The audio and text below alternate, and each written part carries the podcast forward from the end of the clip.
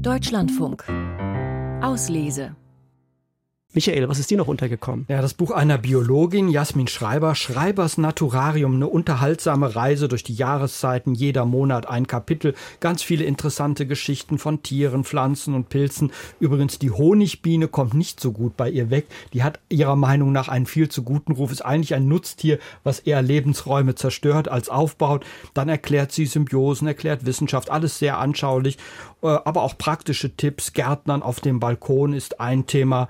Insgesamt überzeugt sie durch ihr Wissen, aber auch durch eine sehr persönliche und sehr emotionale Art. Also ich habe es gern gelesen, Schreibers Naturarium, Jasmin Schreiber, erschienen im Eichborn Verlag, ein sehr schön gestaltetes Buch, 352 Seiten für 26 Euro.